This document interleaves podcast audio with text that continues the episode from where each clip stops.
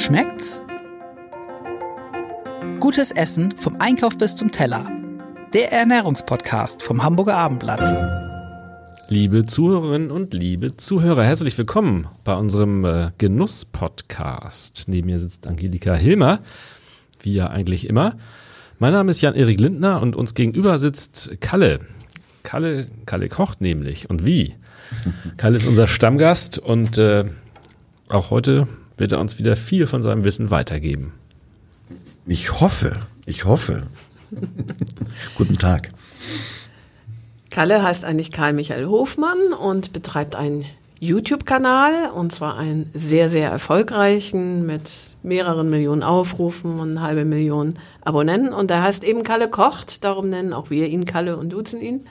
Und freuen uns wie immer dass du bei uns bist. Ich bin dankbar, dass ich schon wieder da sein darf. Heute soll es gehen um Äpfel und Birnen. Mhm.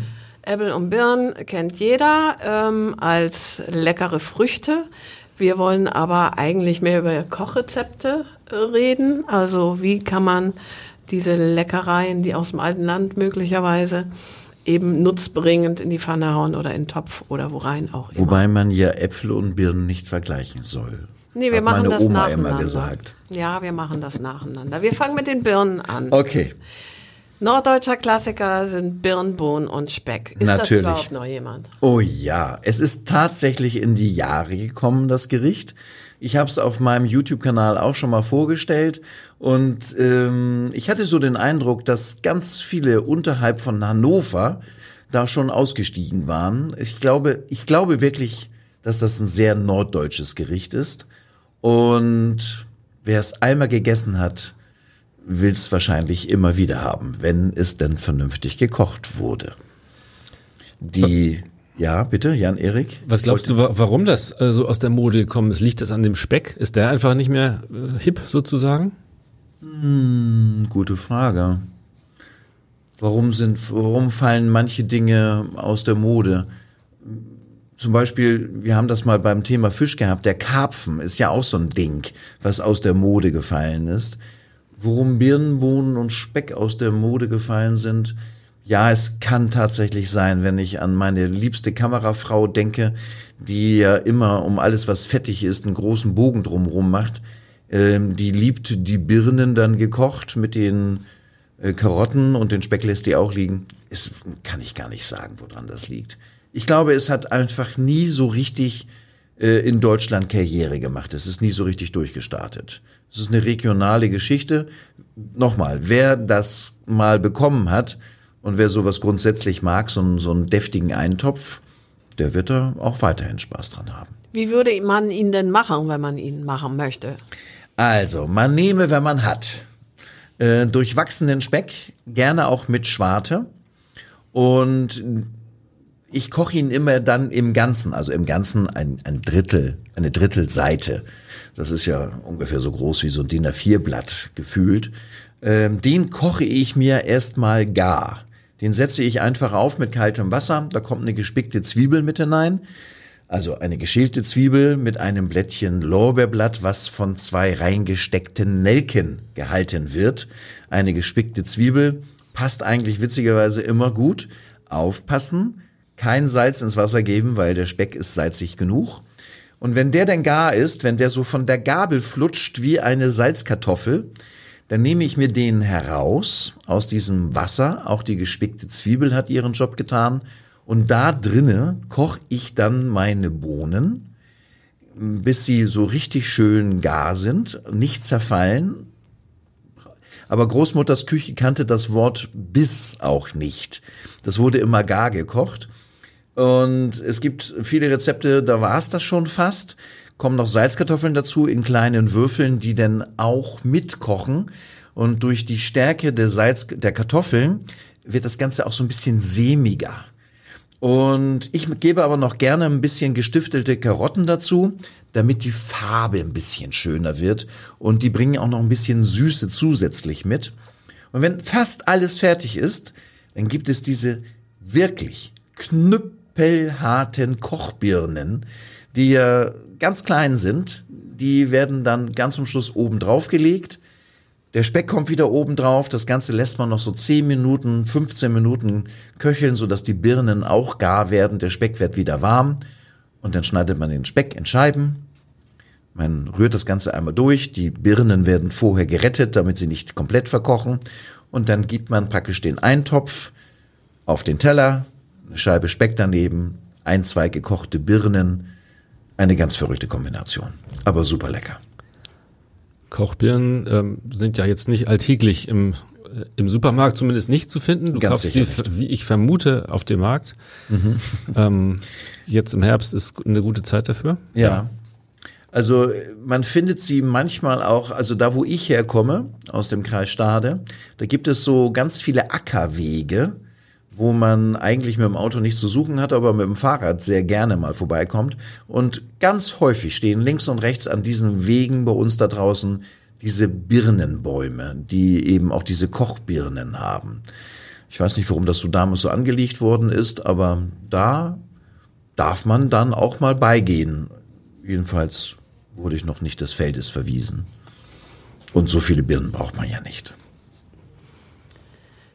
Kochbirne als Fleischbegleiter. Jetzt hatten wir den Speck. Gibt es sonst noch irgendwelche ähm, Fleischgerichte, wo die Birne vielleicht auch die Preiselbeeren ersetzt oder sonst irgendwie eine gute Figur macht? Naja, sie macht schon seit Unzeiten, nee, Unzeiten nicht, seit Urzeiten macht sie ja immer schon eine gute Figur mit allen Wildgerichten. So eine pochierte Birne, entweder ganz weiß zubereitet, das heißt geschält, halbiert, aus, von dem Kern das meiste herausgenommen, dass so ein rundes Loch bleibt und dann mit einer Nelke und mit einem Stückchen Zimt, also mit, mit Kanel, hat Oma immer gesagt, mit so einem Stangenzimt, die da drinnen pochiert auf den Punkt, dass sie nicht verkocht und dann mit Preiselbeeren gefüllt zum Wild eine tolle Geschichte. Oder das gleiche, aber in Rotwein gekocht dann färbt sie sich natürlich komplett durch zum Wild auch super schön. Übrigens auch zum rheinischen Sauerbraten.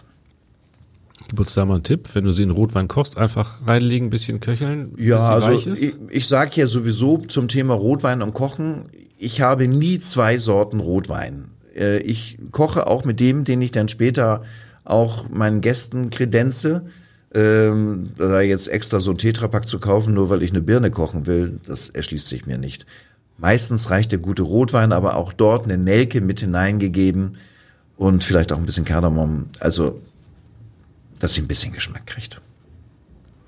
Jetzt waren wir beim Fleisch. Geht es auch vegetarisch? Also ich habe eben äh, vorhin beim bei der Vorbereitung zum Beispiel einen Spitzkohleintopf mit Birnen gefunden im Internet. Weiß, dass du Spitzkohl liebst und Ja. denke mir, dass du das vielleicht auch schon mal gekocht hast. Habe ich tatsächlich so in der Kombo noch nicht, aber kann ich mir sehr, sehr gut vorstellen. Ähm, ich benutze Birnen gerne in, mit, im Zusammenhang mit Salat. Und zwar so eine richtig schöne Birne, wenn sie noch nicht zu weich ist, äh, in Spalten geschnitten mit Schale. Ähm, und die brate ich mir in der Pfanne mit ein bisschen karamellisierten Honig an. Und wenn die Birne so weich geworden ist in der Pfanne, kurz bevor sie komplett schmilzt, äh, werfe ich dann da auch noch so Walnüsse oder Pinien dazu. Und das auf so einem herbstlichen Salat. Äh, ein bisschen Ziegenkäse an die Seite. Toll. Gute Empfehlung. Das geht auch gut auf eine Pizza oder Focaccia. Ja, Oder so. auf einer Pizza Bianca. Bianco. Nee, Bianca. Ne? Ja, Bianca? Pizza. Die La Pizza? Ja, Bianca? genau. Ja. Doch, Bianca. doch. Kam ich eben ins Straucheln, Straucheln. Tatsächlich weiße Soße anstatt der ewigen Tomatensoße und dann Birne drauf und so ein bisschen Blauschimmelkäse und Walnüsse. Ah, das, mir läuft jetzt gerade das Wasser im Mund zusammen. Wir nähern uns quasi vollautomatisch der Dessertfraktion. Das war ja jetzt noch Hauptgericht. Aber die karamellisierten Birne kann man natürlich vielleicht auch mit Vanilleeis kombinieren. Kann man auch. Mit Salat oder so. Aber wenn ich an Dessert denke und Birne, Birnenbeignets, so in Bierteig und dann im Fett ausgebacken. Boah, ich, ich kann mir vorstellen, dass da schon richtig brutale Dinge entstanden sind, wenn man dem anderen das Essen weggerissen hat. Also Birnen-Beignets mit Vanillesoße. Wow. Wow. Also jetzt gerade, liebe Zuhörer, wenn ich jetzt das Schmatzen anfange, also das sind so, da kann man mich wirklich mit zu fassen kriegen. Übrigens, wir kommen ja gleich zu den Äpfeln, das geht auch mit Äpfeln ganz prima. Das klingt spannend. Wie machst du die?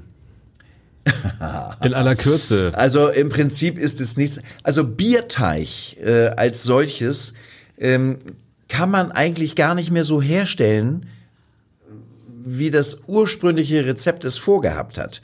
Denn ganz, ganz früher äh, gab es noch Bierhefe in den Flaschen. Und mit dieser Bierhefe konnte man wie mit normaler Backhefe seinen Teig aufgehen lassen. Dadurch wurde der Teig ein bisschen fluffiger. Äh, wenn du heutzutage eine Flasche Bier aufmachst, da ist alles drin, aber keine Hefe mehr. Ähm, deswegen ist das schwierig. Aber man kann natürlich mit Backhilfe so ein bisschen helfen. Also wenn man so will, um es ganz kurz zu machen, ein Pfannkuchenteig, der dick genug ist, dass man die Früchte da drinnen wälzen kann und dann im tiefen Fett ausbacken. Darf ein bisschen Zucker mit drin sein, kann man später aber auch mit Zucker und Zimt bestreuen. Eine ganz super simple Geschichte. Wichtig ist nur, dass die Birnen oder Äpfel gleichmäßig geschnitten werden. Beim Apfel gibt's meistens diese Ringe, dass man das Kerngehäuse aussticht, sollten geschält sein. Dann sind die Apfelringe auch gleich. Bei einer Birne ist das ein bisschen schwieriger, weil sie ja ein sehr dickes Mittelteil hat und ein oberes schmales Stück, die schneide ich lieber in Spalten. Bist du Freund von Birne Helene? Ist ja eigentlich so der Klassiker, wenn ja, man an Birnen nach Schön, habe ich ewig nicht gegessen, fällt mir ein. Ewig nicht. Wobei ich auch heute keinen Appetit hätte auf eine Dosenbirne. Die müsste man dann auch schon selber machen. Und dann eine schöne Schokoladensauce dazu und vielleicht ein selbstgemachtes Vanilleeis. Wow, fange ich schon wieder das Seebahn an. Wie machst du die Birne selbst? Wie ich vorhin berichtet habe beim Wild, dass ich sie schäle, halbiere, Kerngehäuse heraussteche und diesen länglichen Faden, der zum Stiel führt, der muss auch immer raus. Und dann einfach so ein, ein leichtes Zuckerwasser. Da die, die Birne auf dem Punkt kochen. Dann habe ich sie gar und schmeckt. Und keine Konservierungsstoffe. Und lecker. Und ich kann so viele Birnen kochen, wie ich brauche. Und ärgere mich nicht drüber, dass in der Dose wieder sechs übrig bleiben. Wie sieht's aus mit Birnenkompott? selten gemacht, selten gegessen, wüsste ich aber, dass ich dabei gehen würde. Ähm, ich mache öfter mal so im Herbst auch eine Apfelgrütze. Also rote Grütze hier in Hamburg kennt ja jeder, aber das kannst du auch mit dem Apfel machen und das funktioniert auch mit Birne, ganz sicher. Und die kommen dann solo daher oder wird das dann auch mal eine Apfelbirnengrütze? Oder mit sonst was drin? Walnüssen, keine Ahnung. Ja, ich, ich habe zwar vorhin von Walnüssen auf der Pizza und auf meinem Salat gesprochen. Ähm, ich bin so ein bisschen geprägt von meiner Großmutter. Ich weiß nicht, ob ich das in diesem Rahmen schon mal erzählt habe. Äh, meine Großmutter konnte wahnsinnig gut Vanillepudding kochen.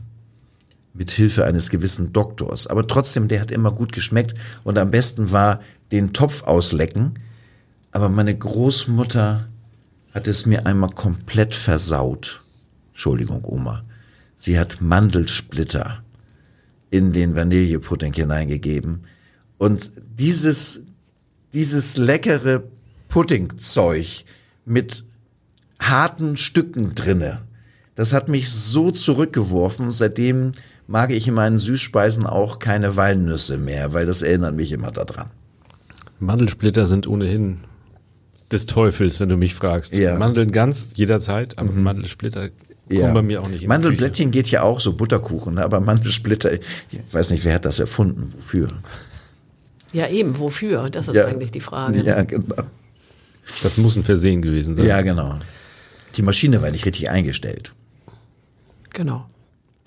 Wollen wir in die, in die Apfelwelt eintauchen? Mhm. Ja, wo wir doch gerade schon fast da waren. Ja. Gibt es für dich was Leckereres, wenn du an Äpfel denkst und ans Kochen, als so richtig schönen Apfelpfannkuchen? Mm, nee. Nee. Apfelpfannkuchen ist schon gut, ne? Blaubeerpfannkuchen ist auch toll. Kirschpfannkuchen auch, aber Apfel ist der Klassiker. Und, und den Apfelpfannkuchen, ich bin ja immer bei meiner Oma, ne? weil die, meine Oma hat mich wirklich geprägt. Und Oma hatte wirklich, und das möge man mir bitte glauben, noch einen Kohleofen in ihrer ersten Küche. Und der hatte so, eine, so ein richtiges Backrohr an der Seite. Und sie war die einzige, die dieses Ungetüm im Griff hatte. Weil gehört schon ein bisschen Fingerspitzengefühl dazu. Und in diesem Backrohr kam der erste Pfannkuchen hinein. Äh, ich meine auf einem Backblech dann wurde der zweite gemacht, der kam auf den ersten und so weiter, weil wir waren ja ein paar Kinder. Und bis man dann so eine Schicht hatte von zehn Pfannkuchen übereinander und dann wurden Tortenstücke herausgeschnitten. Der riesengroße Vorteil dabei war, die Pfannkuchen haben sich gegenseitig, Achtung, Wortspiel, gegenseitig befruchtet. Die wurden immer saftiger und sie waren alle gleichmäßig warm. Also niemand bekam einen zuerst und die nächsten waren kalt oder umgekehrt. Oh, wunderschön. Jetzt gibt's da ja eine Glaubensfrage beim Apfelpfannkuchen. Ne? Also Äpfel komplett im Teig oder erstmal, also die Äpfel oben drauflegen, unten anbacken und dann wenden, sodass auch die Äpfel ein bisschen direkte Hitze in der Pfanne kriegen. Finde ich geil, ehrlich gesagt. Dann, äh, liebe Zuhörer, wollen wir das jetzt mal so hinnehmen. Nee, also ich habe jetzt wirklich eine Sekunde drüber nachgedacht. Ich mag ihn auch gewendet. Ja. Wobei muss man auch ein paar gemacht haben, bis einem das so von der Hand geht. So, machst, schwenkst du durch oder machst du es mit dem Deckel? Also so Deckel drauf und dann die Pfanne drehen und dann wieder reinflutschen lassen oder, oder Nein, schwenkst du? Ich versuche schon zu schwenken. Wow. Also wenn die Kinder da sind, schwenke ich. Okay, weil die haben dann viel Spaß wahrscheinlich, genau. ne? Die genau. essen auch gern vom Boden dann wahrscheinlich. Ja. ja, wobei das bei Apfelpfannkuchen ist es schon ein bisschen komplexer als beim ja. normalen, muss man sagen. Ja, ja, das, das ist so. dann leichter, ne? ja. ne? weil die Apfelstücke machen das Und ja. wehe dem, da oben drauf ist noch ein bisschen flüssiger Teig. Also dann nimmt das Unheil manchmal seinen Lauf. Deswegen Großmutter hat damals tatsächlich einen Deckel genommen. Die hatte ja noch so Aludeckel mit so einem Blechgriff.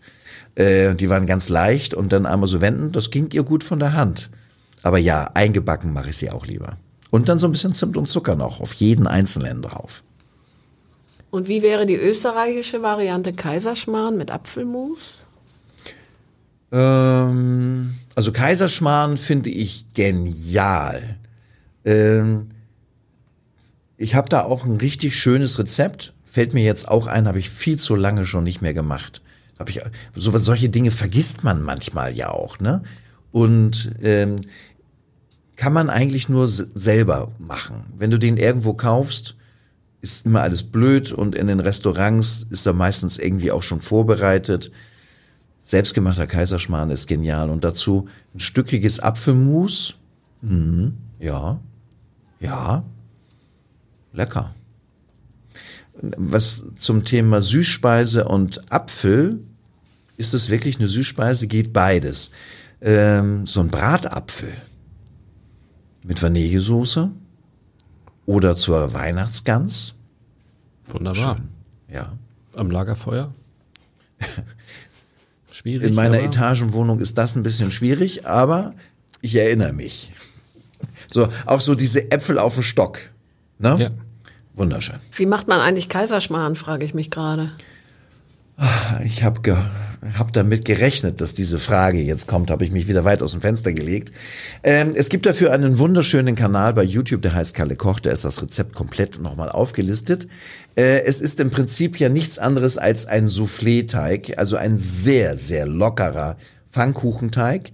Und ähm, ich mache das immer so, ich habe eine Pfanne, die glühe ich so ein bisschen vor, gebe den ähm, diesen Soufflé-Teig dann in die Pfanne hinein, ein, zwei Minuten auf dem Herd und dann rein in den Backofen. Ich mach sie, mach ihn immer im Backofen. Und wenn das so durchgestockt ist, dann nehme ich ihn wieder zurück in die Pfanne und dann nicht mit einer Gabel, sondern mit so zwei Holzspateln zerreißen. Dann darauf wieder nochmal Zucker und das Ganze nochmal in der heißen Pfanne karamellisieren, dass der Zucker so ein bisschen schmilzt. Brauner Zucker hilft da ungemein.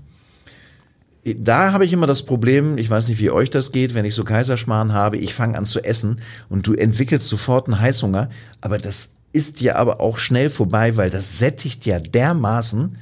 Problem wiederum, anderthalb Stunden später hast du wieder Hunger, ne? Kaiserschmarrn. In der Tat. Darf ich noch mal ganz kurz zurückschreiten? Du sagtest einen sehr lockeren Pfannkuchenteig. Wie äh, unterscheidet er sich vom normalen Pfannkuchenteig? Weniger Mehl, mehr Flüssigkeit? Eischnee. Eischnee, okay. Eischnee drunter gehoben, das macht das Ding wirklich richtig, richtig locker. Also ich, in meinem Pfannkuchenteig habe ich nie Backpulver drinne, brauche ich nicht. Aber so ein, ein angeschlagenes Eiweiß da unterzuheben, das hilft deutlich. Hast du vorher das Eigelb mit verrührt? Also das ist Ja, das ist mit dem Teig. Ja, genau. Wenn der Teig fertig ist, wenn der, wenn der gut ist, äh, dann im letzten Moment das Eischnee drunter heben. Und bitte, liebe Zuhörer, nicht verzweifeln. Das geht, und ich, mit allem Respekt darf ich sagen, dass ich ja irgendwo auch Profi bin. Äh, Ich habe auch eine richtig tolle Pfanne, aber bitte nicht verzweifeln. Der erste Pfannkuchen wird ehrlich in der Regel nie was. Das ist meine Ergebnis. Wie sieht es bei dir aus, Jan-Erik? Wenn du deine durch die Küche wirfst, der erste immer gut? Nein, nicht ne? immer, nein. Weiß nicht, immer, immer man- öfter, aber nicht immer. Nee, man muss sich auch ranarbeiten. Es hat auch ganz viel mit der Pfannentemperatur zu tun. Wenn es zu heiß ist, wird er dir gleich schwarz, ohne dass er dann oben gar ist. Und wenn er zu kalt, wenn sie zu kalt ist, die Pfanne, braucht es ewig und ist auch nicht das richtige Ergebnis. Ja, man braucht ja auch nicht zu viel Öl, nicht zu viel Butter, je nachdem, worin man es dann Genau. macht. Ähm, dann wird's so glibberig irgendwie. Ja. Klar. Ein guter Tipp zum Thema, ich brate meine Pfannkuchen tatsächlich auch mit Butter. Ähm, ein guter Tipp ist, ich gebe immer viel zu viel Butter in die Pfanne hinein, lass das mal so durch die Pfanne so durchlaufen und dann schütte ich die Butter wieder raus. Und das, was in der Pfanne dann bleibt, ist meistens perfekt. Weißt du, wirklich ein guter Tipp, ja. Weil sonst hast du nämlich genau diesen Effekt. Ja, genau. Bei der Vorbereitung hier auf unser Gespräch habe ich auch bei den Äpfeln natürlich ein bisschen rumgeguckt und bin auf was äh, gestoßen, das heißt Scheiterhaufen. Hast du davon schon mal gehört? Ist, Es geht um das, Resteverwertung von Brötchen und sowas. Ja, das ist ja Brot. glaube ich, ein anderes Wort auch für armer Ritter. Ne? Scheiterhaufen ist, sind ja auch so Brot- oder Toaststreifen, die ja auch in Mehl und Ei gewälzt werden, dann gebraten und dann so übereinander gestapelt, damit so, so eine Art Kiste entsteht dann mit, mit Zimt und Zucker eingestreut und Vanillesoße dabei. Ja, genau. Und da waren halt, das war mehr wie ein Auflauf und da waren halt Äpfel dann noch mit Ach drin. so, ne? Ging ja okay, um Äpfel, ja. war ein Apfelrezept. Ja. Aber ähm, finde ich interessant, eben sozusagen ein sicher sehr leckerer Weg, um, um altes Brot, trockenes Brot oder Brötchen noch zu Unbedingt, verwenden. unbedingt. Also Scheiterhaufen. vieles, was Großmutter als Resteverwertung gesehen hat, sind regelrechte Dessert-Klassiker geworden. Kommen aus der Resteverarbeitung und haben sich einfach durchgesetzt. Ne? Ähm, genauso ja auch etwas super simpel, simples, so ein Crumble, dass man ja im Prinzip einfach nur, ich sag jetzt mal, so ein Apfelkompott wie auch immer zubereitet. Das geht mit jeder anderen Frucht auch. Und dann einfach Streusel drüber und dann im Ofen noch mal kurz äh, knusprig werden lassen und da warm serviert mit einer Vanillesoße.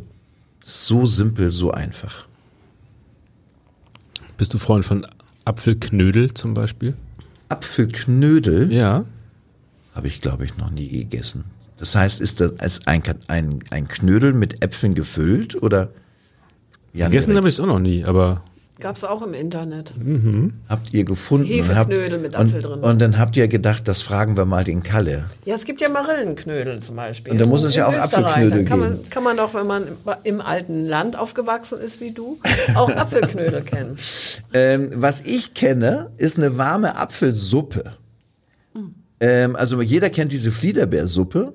Also so kannst du das auch mit Äpfeln machen. Und ähm, da wurde dann immer so ein bisschen Zitronenzeste, also die Schale der Zitrone, dort mit mitgekocht, um das Ganze nicht nur süß, sondern auch so eine andere Note noch zu geben. Und dazu den Grießklößchen. Super schön. Was mit Flieder oder Kirschen geht, geht dann auch mit Äpfeln. Das ist so mein Kontrapunkt. weil du diese Säure so ein bisschen hast, oder? Ja, ne? Mhm. ja. Schöne Geschichte. Machst du dir gern oder euch gern Apfelmus oder Apfelkompott? wir lieben Kartoffelpuffer oder Reibekuchen. Und dazu gehört für mich immer Apfelmus. Und dann mag ich das Apfelmus, wenn es so eine leicht, wenn das ein säuerlicher Apfel ist, wo dann auch noch so ein paar kleine Stückchen übrig bleiben, dass es nicht so ein komplettes Püree ist, sondern eher stückig und dann mit so knusprigen Kartoffelpuffer, wie wir hier in Hamburg sagen, finde ich super schön. Oder auch ganz toll, jetzt sind wir wieder in der herzhaften Küche, äh, so ein Apfelmus zur Leber, gebratene Leber mit gebräunten Zwiebeln und dazu so ein Apfelmus ist lecker. Oder wie die Berliner das machen, dass sie wiederum rohen Apfel in Scheiben schneiden, ohne Kerngehäuse, in Scheiben schneiden, ganz leicht mit Mehl anstäuben und dann in der Pfanne braten und darauf dann Leber, Kalbsleber. Wunderschönes Essen. Kartoffelpüree dazu. Lecker. Ja, wenn die Leber nicht wäre, wäre ich sofort bei dir. Wenn die Leber. Okay. Ja, es ist ja wie mit allen Innereien. Ähm, witzigerweise, wenn du runterkommst Richtung Baden-Württemberg, Schwarzwald, Pfalz und dann rüber in Elsass, wird hier so viel mit Innereien gekocht. Hier oben findet es einfach nicht mehr statt. Da ist Leber ja schon eine große Ausnahme. Ähm, unten völlig selbstverständlich. Macht ja eigentlich auch Sinn, wenn man das ganze Tier verwertet. Aber ich bin bei Jan Erik, also Leber bin ich auch raus. Wenn wir unsere Videos drehen und ich habe die Idee, äh, dass wir was mit Innereien machen und man kann auch mit Nieren wunderschöne Gerichte machen. Äh, Carmen nimmt Reis aus. Ich glaube etwas, wir machen jetzt mittlerweile neun Jahre Filme. Wenn sie mal nach ihrem schlimmsten Erlebnis gefragt werden würde, war es, glaube ich, der Moment, als wir Rinderzunge gekocht haben. Da ist die junge Frau wirklich komplett ausgerastet. Sie hat, sie hat sich geschüttelt. Sie hat sich wirklich geschüttelt. Dabei ist das super schönes Fleisch. Ganz fest Muskelfleisch, kein Fett. Ähm, kann man mal essen, aber auch das komplett aus der Mode geraten. Gutes Stichwort. Komplett aus der Mode geraten. Da haben wir doch wieder einen Norddeutschen mit am Start, nämlich Himmel und Erde. Himmel und Erde. Ähm, da machst du aber nicht nur die Norddeutschen mit glücklich, sondern auch im Kölner Rei- Be- Bereich. Wie gesagt, ich bin ja ab und zu mal in Köln beruflich und da heißt es ja, ich, ich kann, ich bin ja nicht so der perfekte Dialektnachmacher. Himmel und Äd heißt das, glaube ich. Und mit Blutwurst. Und das ist ja, Himmel ist der Apfel und Erd ist die Kartoffel. Beides zusammen als Püree, äh, also Kartoffelpüree und Apfelmus und dazu gebratene Blutwurst. Ähm, Wer es denn will, sonst lässt man die Blutwurst weg. Äh, auch ein schönes Essen. Was kann man da eigentlich statt Blutwurst nehmen? Also ich bin jetzt auch nicht so der Blutwurst-Liebhaberin. Ja, äh, ich würde jetzt euch zurufen Leber, aber da komme ich bei euch ja auch nicht weit. Ähm, es braucht halt dann irgendetwas, was einen starken Eigengeschmack hat. Und Eigengeschmack muss ja nicht schlecht sein, sondern einfach was Kräftiges. Ähm, ja, aber wer es nicht will, der isst halt Kartoffelpüree mit Apfelmus auch lecker. Ein Rührei kann man da an die Seite legen. Wobei das nicht kräftig ist. Bei Kochen mit Äpfeln hat man äh, sehr viel Assoziation zur alten, zu Omas Küche. Äh, kennst du auch moderne Gerichte, wo äh, der Apfel eine Rolle spielt? So ein bisschen aus der Kochmode, oder? Ja, ja, nee. Kann ich jetzt nicht weiterhelfen. Currys in der Art vielleicht? Ja, aber, aber, so richtig Curry nicht, mit ne? Apfel, nee, auch nicht. Also da bin ich jetzt auch überrascht. Ich habe mir die Frage noch nie gestellt. Ähm, nee. Du hast recht, Großmutter hat es immer gemacht. Also was mir als an erster Stelle einfällt, ist Apfelrotkraut, Rotkohl. Das ist ja nun weltbekannt für deutsche Küche. Und aber heutzutage, dass es jetzt neue Gerichte gibt, wo der Apfel eine große Rolle spielt, bin ich, bin ich schlecht drauf, weiß ich jetzt nicht. Kann ich nicht sagen. Beim Grillen mache ich immer was sehr Leckeres mit grünen Äpfeln, die ich eigentlich gar nicht mag. Äh, Apfel, äh, Avocado-Tatar. Ah. Mit Chilis, Koriander. Ja, ich meine, okay, das Äh, ist, das eine, ist eine ja, das ist Sache. natürlich eine ganz andere Richtung Salat und, und kalte Vorspeisen, ja. Ich war jetzt gedanklich bei der warmen Küche, da Ja? fiel mir nichts Okay. ein. Nee, da würde ich auch Ähm, passen. das ist äh, in der Tat. Und was mir jetzt, wo wir jetzt bei dem Thema sind, ähm, wo Apfel auch eine ganz wichtige Rolle spielt, wenn wir in der Matjes-Zeit sind. Matjes Hausfrauensoße mit Äpfeln und Zwiebeln in dieser Sahnecreme zum Matjes und dazu eine schöne gebratene Pellkartoffel ist ja auch eine Delikatesse. Und da spielt der Apfel eine große Rolle. Vielleicht kann man den Matjes ja bei Himmel und Erde statt der Blutwurst dazu tun. Wie findest du das? Ich weiß jetzt nicht, ähm, das Apfelmus ist ja meistens süß. Ich, Ja gut, die. Hausfrauensoße ist ja auch dann angesüßt durch den Apfel. ja, gut. Lieber nicht. Angelika, Ich müssen wir noch mal wird drüber nix. nachdenken. Ja. mhm. Wie hältst du es mit Apfelessig? Ist ja eine sehr spezielle Angelegenheit. Ja. Verwendest du das gern? Ja, auch wenn ich Rotkohl ansetze, gebe ich immer ein bisschen Apfelessig dazu, weil Großmutter hat damals immer schon erkannt, wenn wir ein bisschen Essig in den Rotkohl geben, das erhält die Farbe, macht das Ganze noch ein bisschen leuchtender und diese Säure tut dem Ganzen auch gut. Dadurch wirkt das Ganze ein bisschen frischer, also ein bisschen, ja, leichter wirkt es, ohne es zu sein. Ähm, da spielt Apfelessig eine große Rolle. Und bei manchen Dressings ja auch. So diese herbstlichen Salate ist ein Apfelessig bestimmt eine gute Alternative. Es muss nicht immer der braune aus Modena sein. So ein Kartoffelsalat oder sowas vielleicht. Ne? Ja, und Kartoffelsalat Ja. auch, ja. Ja, eine Frage habe ich noch. Wir waren schon einmal bei den Bratäpfeln. Ähm, machst du die im Ofen tatsächlich? Mhm. Braucht man tatsächlich Alufolie? Ähm, das ist ja so ein bisschen schwierig. Ich finde es immer, ich versuche es eigentlich zu vermeiden. Ja. Ähm, bei Bratäpfeln weiß ich jetzt nicht. Ist das möglich, Bratäpfel ohne Alufolie zu machen? Hast du da Ich habe Erfahrungen? ich hab noch nie Bratäpfel mit Alufolie gemacht. Okay. Ähm, Ich, ich, ich mache sie was am Feuer, deshalb komme ich wahrscheinlich. Ja, ja, das ist natürlich eine ganz andere. Du, du spielst viel mit offenem Feuer. Am Elbstrand. Im Nee, Garten. Im Garten. Ja, genau. Ähm, also meine Bratäpfel, da nehme ich mir möglichst kleine Äpfel, weil sie sind bei mir immer begleitend, nicht im Mittelpunkt, speziell gerade bei der Weihnachtsgans. Und ich lasse die Schale natürlich dran, aber was ich tue, ich schneide oben den Deckel so ein bisschen ab, höhle den Apfel aus, damit das Kerngehäuse rauskommt. Und dann tue ich etwas, dass ich von der oberen Schnittstelle dann so gefühlte halben Zentimeter, acht Millimeter, bisschen was mit dem Sparschäler von der oberen Seite der Schale wegnehme. Wenn der Apfel dann im Ofen gar wird, dann sieht es aus, als wenn, wie so ein Soufflé, als wenn er so ein bisschen aus seiner Schale herausgewachsen wäre. Sieht super schön aus und meine Füllung besteht aus, wer mich kennt, weiß, was jetzt kommt, aus Marzipan, ähm, bisschen Mandelmehl und ich mag ja auch Rosinen. Wer die nicht will, lässt sie weg. Und das drücke ich da einfach rein. Bisschen Amaretto, wenn ich keine Kinder am Start habe oder kranke Menschen oder die, die das einfach nicht wollen, dann lasse ich den weg. Aber ansonsten ein bisschen Amaretto mit hinein und dann im Ofen und so 20 Minuten später haben wir entweder eine schöne Beilage zur Weihnachtsgans oder als Dessert mit Vanillesoße. Lecker, lecker. Angelika, hast du noch Fragen? Nee, wir sind ja jetzt auch weit vorn, wenn wir Ende September über Weihnachtsgänse reden, aber kann ja nicht schaden. Naja, in den Supermärkten ist schon alles voll. Man muss, man muss immer vorplanen. Und natürlich dürfen wir nicht vergessen, dass in Enten und Weihnachtsgänsen auch die Äpfel als Füllung hineingehören. Da spielen sie ja auch nochmal eine nicht unerhebliche Rolle. In einer unserer nächsten Folgen, mit Sicherheit. Ich denke, wir werden so weit kommen.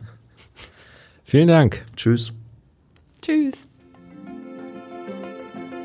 Weitere Podcasts vom Hamburger Abendblatt hören Sie auf abendblatt.de slash podcast.